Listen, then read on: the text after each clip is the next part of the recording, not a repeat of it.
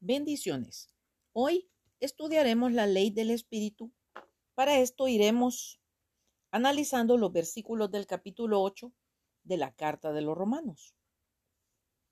Este capítulo 8 de Romanos habla de una nueva ley, la ley del Espíritu de vida en Cristo Jesús.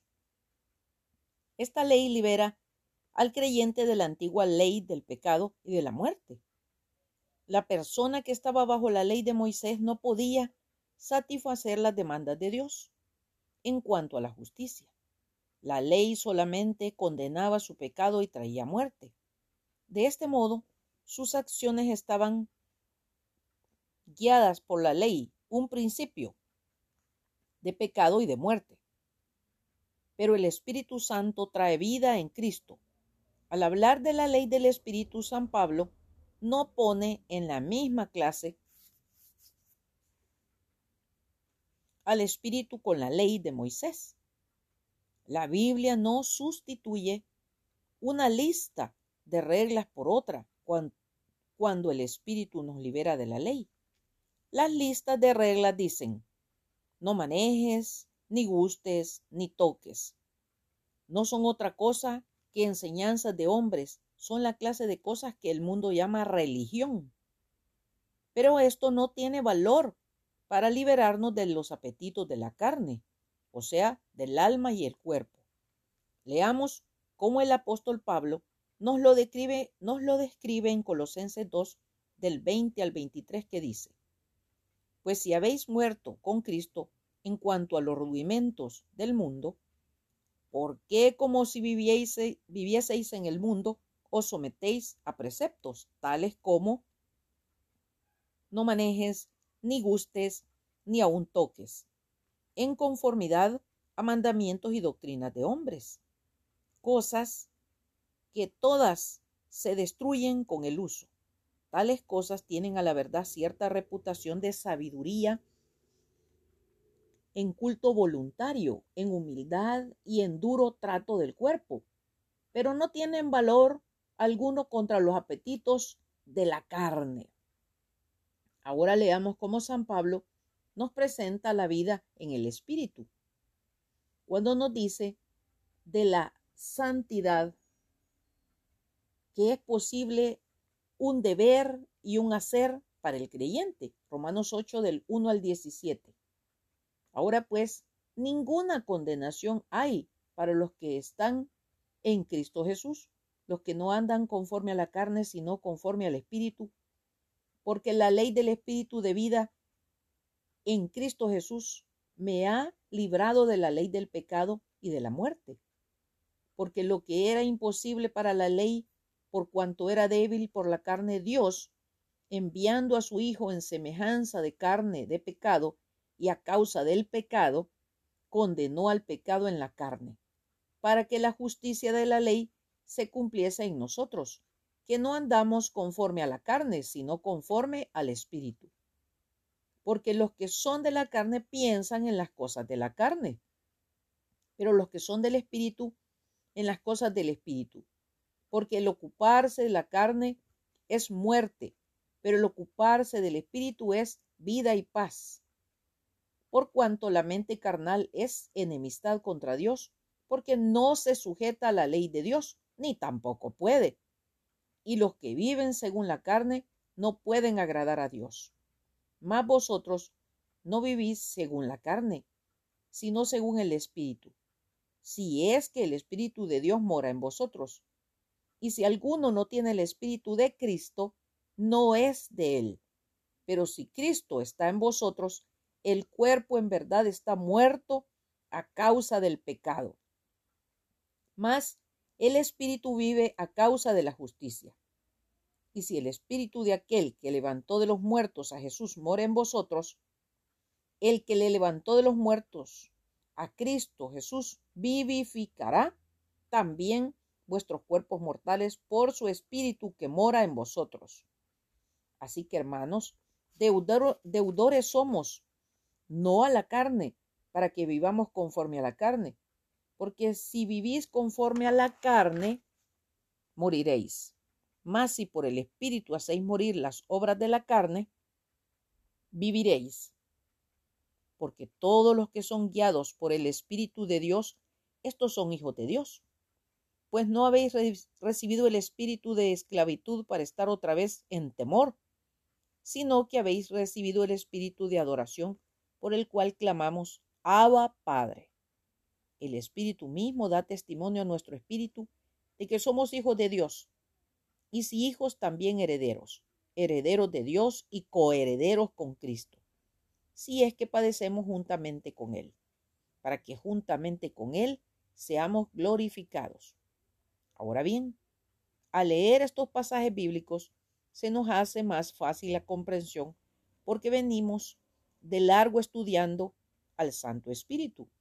Muchas de las cosas que se mencionan las hemos revisado por separado y a profundidad. Podemos entonces pasar a otro nivel, el cual sería el cuestionarnos sobre qué tema estamos leyendo, cómo se aplica a la vida en la iglesia, la esposa, cómo se aplica a mi vida en lo personal. Ahora tratemos de respondernos. El tema es la ley del Espíritu de vida en Cristo Jesús y se aplica al cuerpo de Cristo, la Iglesia.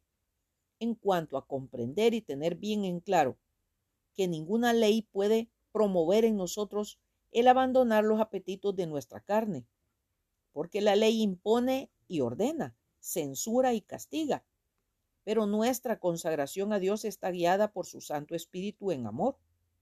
Porque amamos a Dios, nos abstenemos de pecar haciendo morir en nosotros lo malo, y no porque es una obligación impuesta.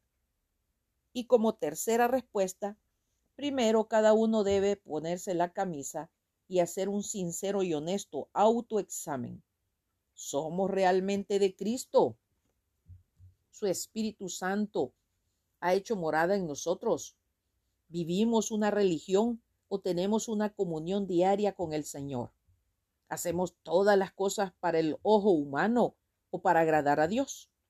¿Seguimos siendo los mismos o cada día estamos siendo transformados? El apóstol Pablo nos sigue aclarando lo que es la vida del creyente en un andar transformado, o sea, andar en el espíritu para no satisfacer a la carne.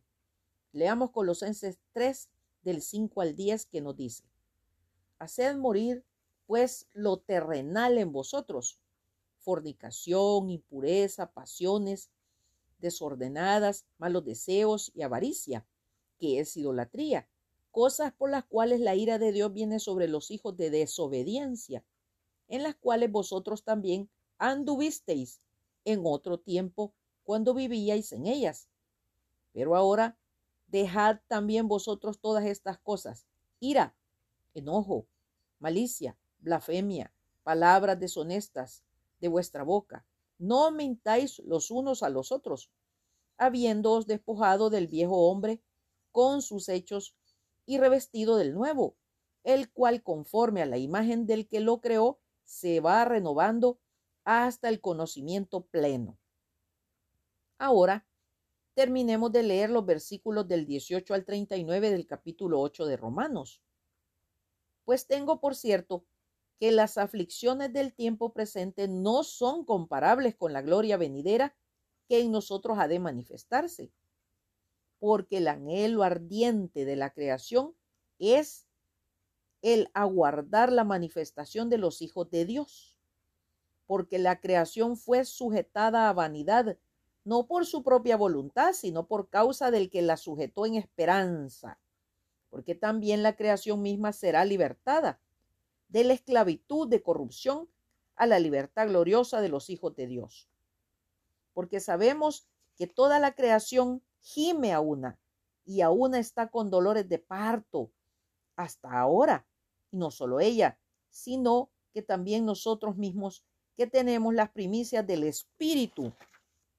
Nosotros también gemimos dentro de nosotros mismos esperando la adopción, la redención de nuestro cuerpo, porque en esperanza fuimos salvos.